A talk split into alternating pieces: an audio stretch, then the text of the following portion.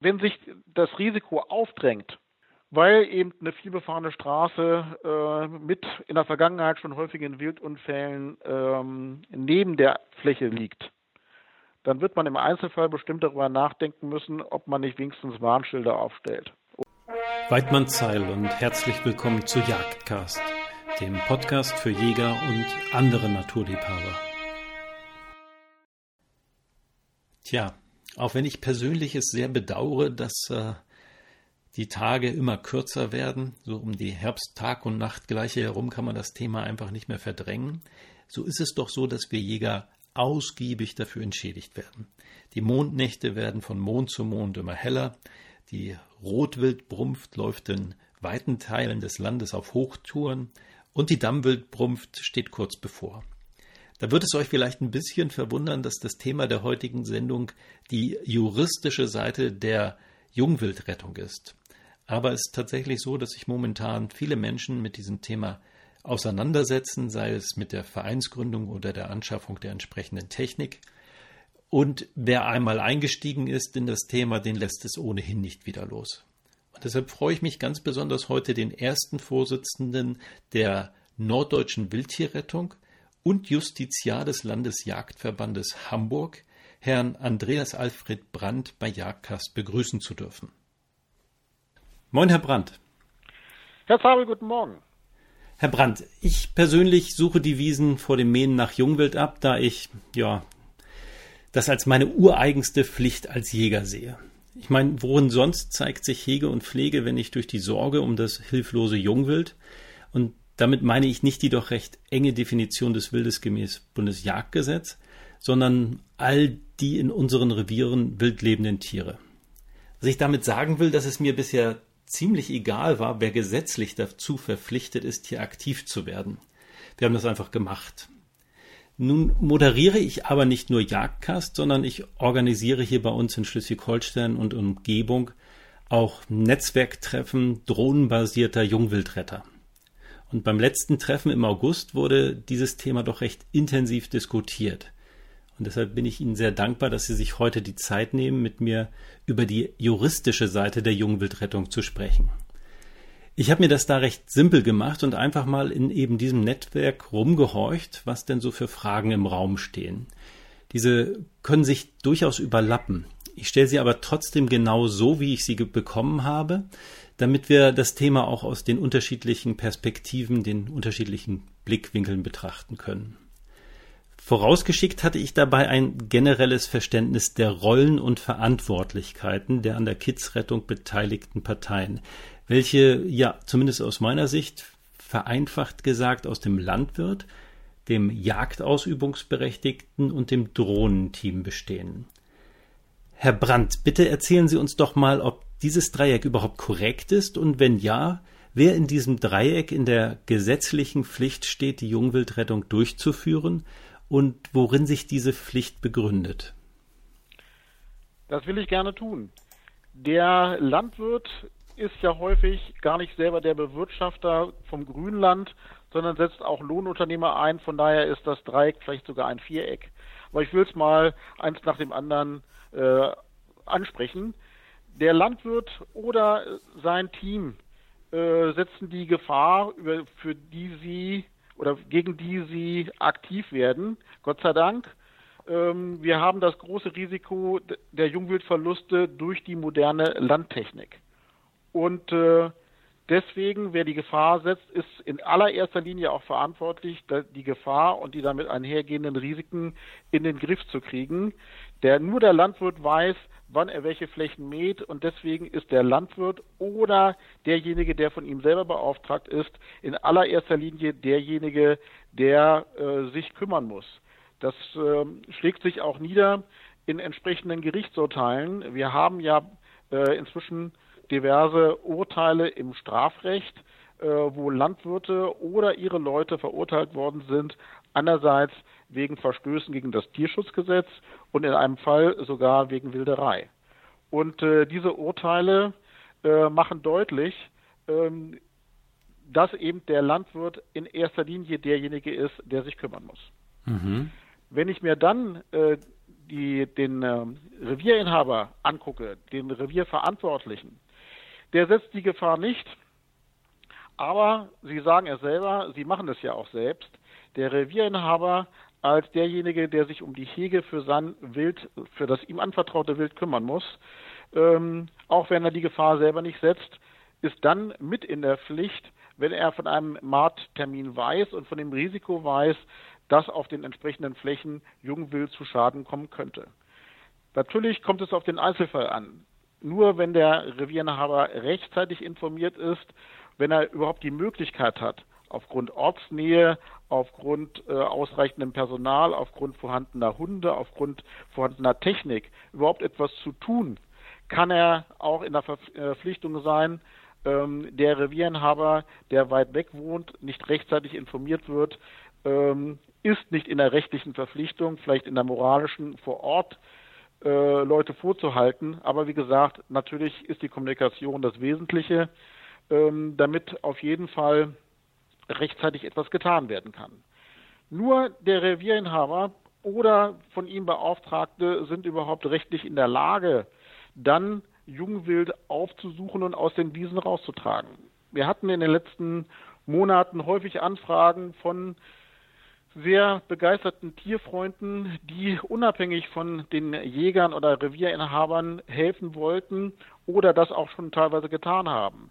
Wir hatten Anfragen aus Niedersachsen, da war Jungwild gesucht worden, weil man wusste oder mitbekommen hatte, es wird gemäht und dann war Jungwild bei Tierauffangsstationen abgegeben worden. Da muss ich sagen, äh, auch der ganze gute Wille dieser Hilfswilligen, am Ende ist das strafrechtlich der Tatbestand der Wilderei. Wir brauchen immer die Mitwirkung des Revierinhabers. Er muss nicht selber vor Ort sein, aber er muss mit der Suche einverstanden sein, er muss es wissen und am Ende ist es natürlich am besten, wenn er es koordiniert.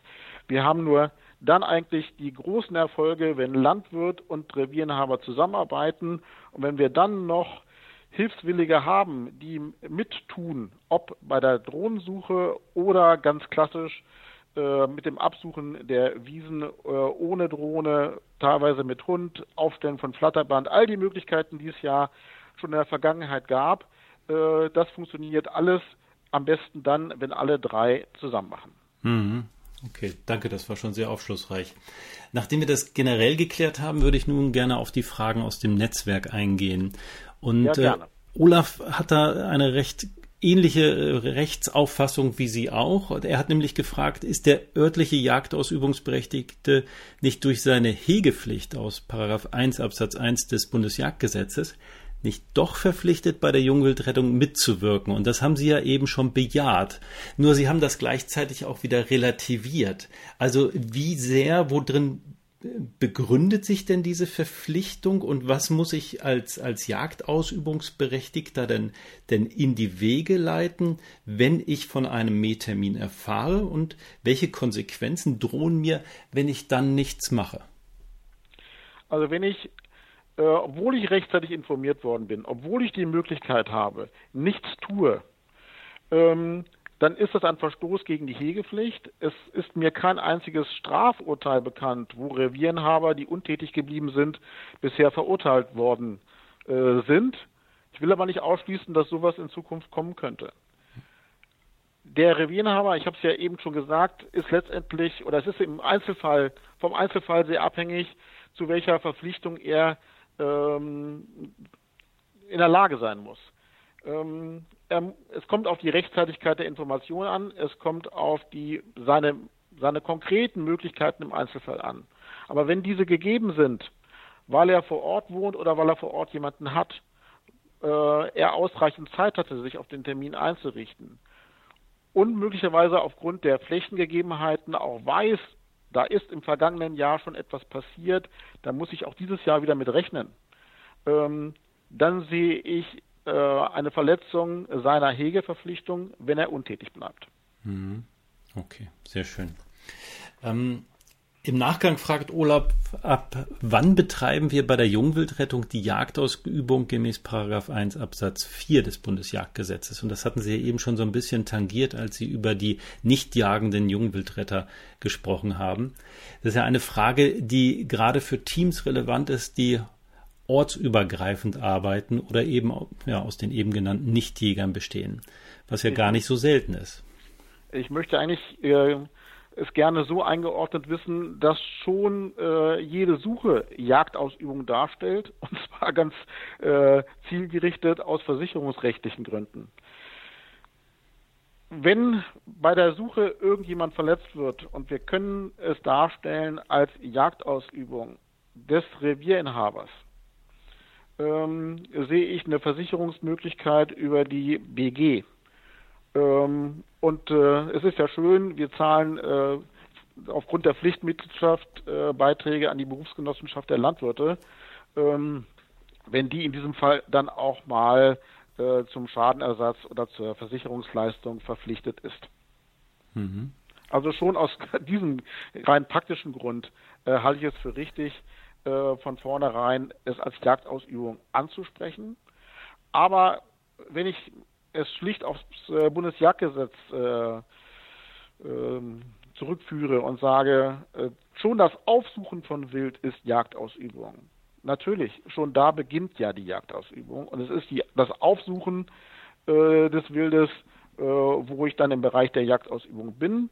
Wenn ich vorher äh, zum Beispiel Scheuchen aufstelle oder Mülltüten aufhänge, wenn ich also Vergrämungsmaßnahmen vornehme, da würde ich noch nicht von Jagdausübung sprechen äh, und da brauche ich dann auch nicht äh, zwingend das Mitwirken des Revierenhabers. Aber da ist die Grenze. Mhm. Okay, schön. Passend hierzu fragt Marion, dürfen wir als Rehkitzretter in Sonderfällen, bei denen Bauer und Jäger überhaupt nicht mehr kooperieren, was ja durchaus mal vorkommen soll, gemeinsam mit den Bauern Kitze ohne Jagdpächter aus der Fläche nehmen, verwahren und wieder aussetzen? Da sehe ich ein großes Risiko, ähm, weil durch das äh, Aufsuchen und Herausnehmen aus der Wiese äh, das Wild sich und sei das Wild auch sei es nur für wenige Momente sich angeeignet wird und da rein äh, rein rechtlich der Tatbestand der Wilderei verwirklicht ist, man wird dann äh, als Verteidiger einer äh, in der Situation mit Sicherheit argumentieren, äh, und sagen, wir haben hier Rechtfertigungsgründe. Das würde ich persönlich auch so sehen. Aber es bleibt ein Risiko. Hm. Kann ich das nicht dadurch heilen, dass ich als Rehkitz-Retter, also ich möchte das nicht immer auf die Rehkitze reduzieren, das ist der Anfang, aber da gibt es noch viel mehr in den Wiesen, wie wir alle wissen. Äh, aber kann ich das nicht dadurch heilen, dass ich eben in solchen Fällen den Jagdausübungsberechtigten informiere? dem ist ja auch daran gelegen, dass die Kitze gesund bleiben und das andere wild. Das würde ich immer so versuchen wollen. Aber man weiß nicht, äh, wie solche Verfahren am Ende ausgehen. Also Sie sagen es ja richtig, wenn ich den Revierenhaber selber informiere, meine Hilfe anbiete und wenn die dann verweigert wird, aus welchem Grund auch immer, persönliche Abneigung, sowas gibt es ja auch, ähm, dann würde ich äh, immer die Rechtfertigung sehen aber ich weiß nicht und kann hier nicht versprechen, wie ein Strafrichter das am Ende beurteilen würde. Mhm. Bei Ihrer nächsten Frage geht Marion auf den ja, Punkt ein, der das Dreieck zum Viereck macht, nämlich den hm. Nur- und äh, Lohnunternehmer. Und ja. sie fragt, inwieweit macht sich ein Lohnunternehmer mitstrafbar, wenn er seine Fahrer nicht eindeutig instruiert, nur tatsächlich abgesuchte Flächen zu mähen? beziehungsweise muss dem Lohnunternehmer nicht eine ja, Bestätigung durch den Bauern vorliegen? Also eine Bestätigung wäre natürlich großartig, ist derzeit aber noch nicht Praxis. Ich weiß, dass die Lohnunternehmer äh, und ihre Angestellten vor dem Risiko große Sorge haben. Das kann ich deswegen berichten, weil ich also mit dem Verband der Lohnunternehmer bereits in Gesprächen stehe äh, und äh, die norddeutsche Wildtierrettung ja erreichen will, dass also auch noch viel breitere und die betroffenen Kreise sensibel mit dem Thema umgehen und möglichst äh, nichts passiert. Da ist die da ist die Sorge, dass auch der einzelne Fahrer, nicht nur der Lohnunternehmer Chef, sondern der Fahrer auf dem Kreiselmäher oder auf der Mähmaschine äh, strafrechtlich belangt werden kann. Äh, keiner will das gerne. Äh, ich kenne keinen, der da äh, vorab oder per se gefühllos äh, unterwegs ist. Das Risiko sehen die auch und äh, wenn sich da in der Hinsicht etwas tut, kommen wir, glaube ich, alle einen großen Schritt weiter. Mhm. Ja.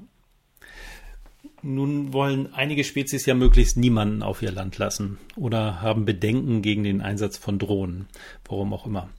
Deshalb nun die Frage, welche genauen Maßnahmen sind es, dass eine Verhinderung des Vermehens als ausreichend angesehen werden kann, obwohl eine Drohne zur Verfügung steht, aber deren Dienste abgelehnt werden? Also man kann das nicht generell beantworten. Auch da kommt es auf den Einzelfall an, auf die Flächengröße, auf die Gefahrengeneigtheit genau dieser Fläche. Es gibt ja auch Grünland-Ecken, äh, wo ähm, man aufgrund jahrzehntelanger Praxis weiß, dass da fast kein Wild vorhanden ist, aus welchem Grund auch immer. Äh, es gibt andere Flächen, die riskant sind ähm, und ähm, von daher, wie gesagt, es kommt auf den Einzelfall an. Wenn ich in der Vergangenheit erfolgreich mit Vergrämungsmaßnahmen dort gearbeitet habe, dann muss ich die Drohne nicht einsetzen, wenn ich aus welchem Grund auch immer gegen Drohneneinsätze eine Abneigung habe. Aber ich lebe dann eben mit dem Risiko, äh, dass inzwischen äh, die, die äh, heutige Technik äh, doch viel erfolgreicher gewesen wäre, äh, wenn dann was passiert. Hm. Ja, mir sind keine wissenschaftlichen Auswertungen dazu bekannt, aber aus der Praxis, die wir ja nun ausreichend gesammelt haben, äh, weiß ich also, wenn jemand Vergrämungsmaßnahmen vorab anbietet, dann nehmen wir die gerne an, weil die Drohne kann ja mal ausfallen. Ähm, ähm, wir sehen es denn aber auch immer wieder, dass zum Beispiel, wir hatten einen Einsatz, da waren wir zwölf Stunden unterwegs, ähm, auf einer Fläche mit Rauchmeldern, die 24 Stunden lang piepten, äh, da lagen fast alle Kitze des Tages. Ne? Also ähm, diese Vergrämungsmaßnahmen aus meiner ganz persönlichen Erfahrung heraus können ja nie so effizient sein wie der Einsatz der Drohnen. Ne? Also alle früheren Maßnahmen sind nicht so effizient wie der Drohneneinsatz. Äh, natürlich muss ich aber auch an all die äh, Landkreise oder Hegeringe denken, wo es noch gar keine Drohnenteams gibt. Mhm. Und äh, auch die, äh, einerseits ist es natürlich richtig, für Drohneneinsätze zu werben, ist ja auch eine unserer Aufgaben als Norddeutsche Wildtierrettung, äh, das flächendeckend zu etablieren. Aber es gibt eben Gegenden, aus welchen Gründen auch immer, sei es, dass die Finanzkraft fehlt, dass die Initiative äh, von Freiwilligen fehlt, ähm, wo also bisher noch ganz klassisch gearbeitet wird, äh, der Hund eingesetzt wird und was auch immer. Und äh, auch das sind natürlich Schritte, die besser sind als gar nichts. Ja, definitiv. In der Frage ging es ja darum, dass eine, der Dienst einer Drohne angeboten wird, quasi.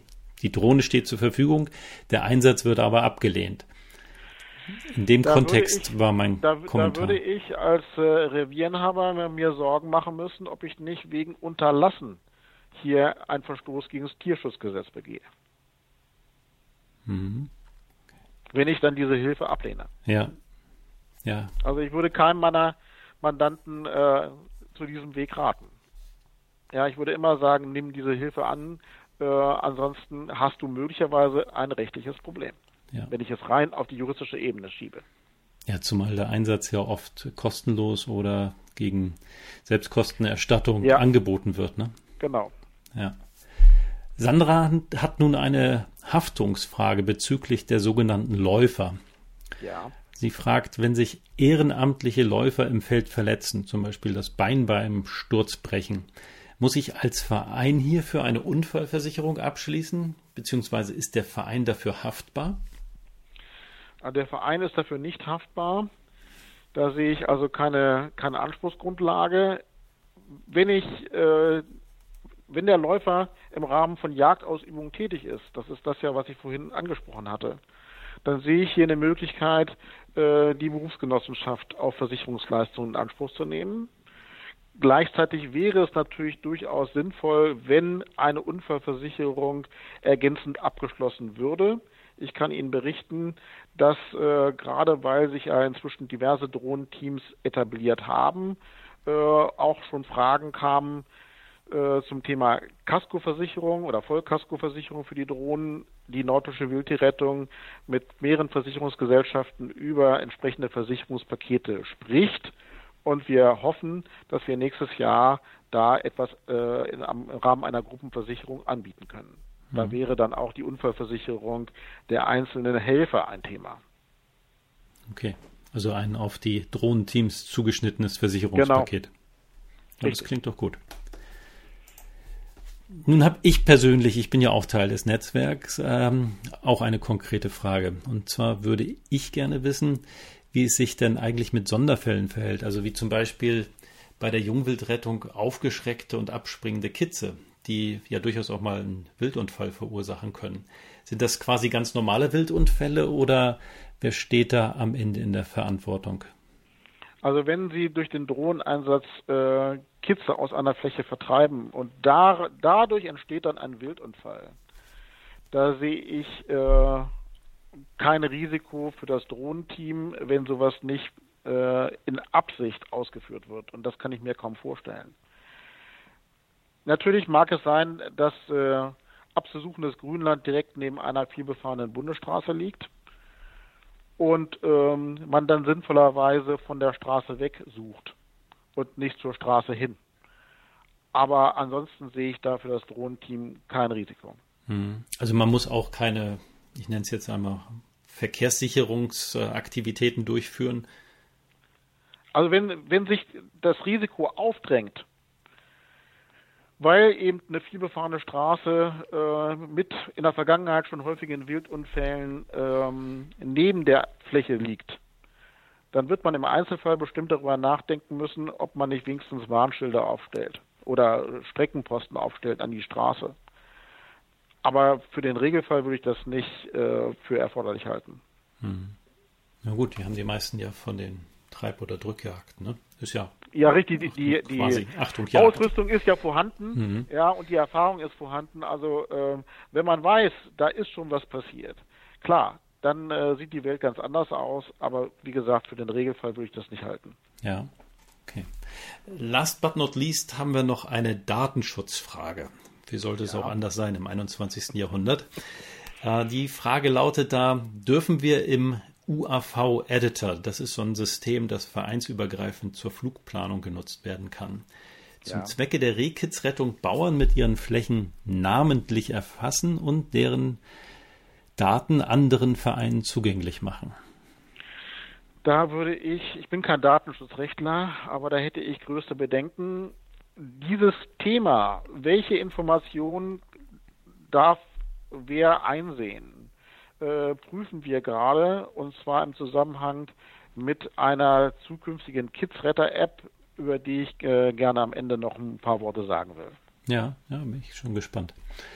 Hm, Herr Brandt, damit haben wir alle konkreten Fragen behandelt, aber nun ist der Teufel ja bekanntlich ein Eichhörnchen und die Tücke liegt gerade bei juristischen Dingen gerne mal im Detail. Deshalb habe ich abschließend noch so eine generelle Frage an Sie. Gibt es über das bereits Besprochene hinaus juristische Bereiche, bei denen wir als Jungwildretter ganz besonders auf der Hut sein sollten? Oft sind es ja gänzlich unerwartete Dinge, die einen das Leben schwer machen können. Also bisher ist mir kein weiterer Bereich bekannt, wo es Probleme gegeben hat. Aber Sie haben recht, natürlich kann das ohne weiteres äh, sich entwickeln, gerade weil sich die Jungwildrettung ja auch weiterentwickelt und wir dann noch äh, spannende Fragen erleben werden. Aber ich habe jetzt nichts, äh, wo ich sagen müsste, halt mal, auch da ist noch ein gesondertes Risiko. Ja, okay, klasse, sehr schön. Jetzt sind wir ja eigentlich durch. Ähm, nichtsdestotrotz würde ich gerne noch auf äh, das Thema wie die App eingehen, welches Sie ja im Rahmen der norddeutschen Wildtierrettung äh, voranbringen, ähm, deren erster Vorsitzender Sie ja sind. Bitte erzählen Sie uns doch mal, welche Ziele die norddeutsche Wildtierrettung verfolgt und durch welche Maßnahmen sie diese umsetzt. Die norddeutsche Wildtierrettung ist ja bisher ein Zusammenschluss von sechs Landesjagdverbänden und zwei Bauernverbänden im Norden Deutschlands. Die Idee war dabei, dass äh, die, äh, die äh, vielen freiwilligen Teams, die wir inzwischen im Lande ja haben, eine überregionale Unterstützung brauchen. Äh, einerseits brauchen sie die äh, zum Beispiel bei der Vertretung in der Politik äh, und gegenüber der Wissenschaft und gleichzeitig natürlich auch finanziell. Die Idee der norddeutschen Wildtierrettung ähm, oder zur Idee der norddeutschen Wildtierrettung gehört eben auch, dass wir jedenfalls mittelfristig gerade aus den nicht ländlichen Räumen doch auch Spenden einwerben für den Einsatz von Wildtierrettern vor Ort. Das beginnt erst langsam, aber die ersten Schritte sind getan. Gleichzeitig versuchen wir, äh, einen Informationsaustausch der schon bestehenden Teams zu befördern, und zwar eben überregional. Das war in äh, diesem Jahr gerade einer unserer Schwerpunkte. Ich hatte ja im Juni oder ich hatte im Mai ausgelobt und gesagt, wer uns Erfahrungsberichte schickt, die wir dann veröffentlichen dürfen und dann gleichzeitig auch sich als Ansprechpartner zur Verfügung stellt, da äh, werden wir äh, finanzielle Unterstützung oder Sachprämien ähm, beisteuern können. Das wurde sehr gut angenommen. Wir haben über 30 Erfahrungsberichte bekommen und gleichzeitig haben sich über 30 Verantwortliche verschiedener Teams zur Verfügung gestellt, die für, ich sage es mal in Anführungszeichen, Nachahmungstäter zur Verfügung stehen. Das ist eine ganz große Sache, dass wir also jetzt bei konkreten Anfragen von Leuten, die sowas vorhaben, schon in ihrer Gegend auf Teams verweisen können, die ihre Erfahrungen gerne teilen wollen. Aber in der Tat, die Kidsretter-App ist einer der nächsten Punkte, die wir im Moment in petto haben. Äh, eigentlich Ihre erste Frage ging ja schon zu dem, äh, betraf ja das Thema Kommunikation zwischen Landwirt, Revierinhaber und oder Lohnunternehmer. Wenn ich also meine jagdliche und auch anwaltliche Praxis so betrachte, dann ist, bei, ist beim Thema Jungwildrettung, wenn geklagt wird, immer das Thema, der hat mir nicht Bescheid gesagt oder ich habe den nicht erreicht. Und äh, das geht eigentlich im 21. Jahrhundert nicht. Da ist die Idee der Kidsretter-App, dass sich also derjenige, der Flächen äh, mähen will, entsprechend über eine Karte äh, diese Informationen weitergibt an den jeweiligen Revierenhaber, natürlich mit dem entsprechenden zeitlichen Vorlauf. Mir ist klar, es hängt häufig vom Wetter ab, äh, von anderen Gegebenheiten, alles richtig, aber wenn ich die Möglichkeit hätte, über eine Karte anzugeben, die und die Flächen werden voraussichtlich morgen gemäht, dann äh, hätte ich eine zeitnahe Information und gleichzeitig kann ich den Revierenhaber auf diese Art und Weise immer erreichen. Der wäre, weil er die Information dann hat, eben auch in der Verpflichtung, das zu tun, was in seiner einzelnen Situation konkret erforderlich ist. Gleichzeitig könnte ich mir vorstellen, da sollte so eine Kidsretter-App dazu dienen, die äh, jeweils örtlichen Teams, ob das nun Drohnenteams sind, die viele, viele große Flächen abfliegen, oder auch nur die Dorfjugend, die bereit ist, mitzuhelfen, zu koordinieren, und zwar auch mit den äh, Flächen, um die es geht. Und ähm, das Ganze wird also ja auch äh, ein paar Euro kosten. Deswegen geht sowas auch nur durch eine überregionale Einrichtung, wie zum Beispiel die Nordische Wildtierrettung. Ich äh, stehe in Verhandlungen mit einem App-Entwickler. Äh, ich stehe in Verhandlungen wegen der Finanzierung und ich hoffe, dass wir also vielleicht schon 2021, spätestens aber 2022 sowas anbieten können. Vielleicht fangen wir erstmal nur in einem Teil von Norddeutschland an äh, und äh, erstrecken es am Ende auf ganz Deutschland, das wird man sehen, aber die ersten Arbeiten sind getan. Zur norddeutschen Wildtierrettung vielleicht noch Folgendes. Wir haben angefangen hier oben im Norden, klar, weil hier das Grünland ein großes Thema ist. Aber in anderen Bundesländern passiert auch allerhand äh, und das ist auch erstaunlich, wenn man so äh, dann konkreter nachfragt. Es gibt viele, viele Aktivitäten, äh, gerade auch in Nordrhein-Westfalen, aber es gibt auch äh, den einen oder anderen schon im Saarland, in Hessen, in Brandenburg.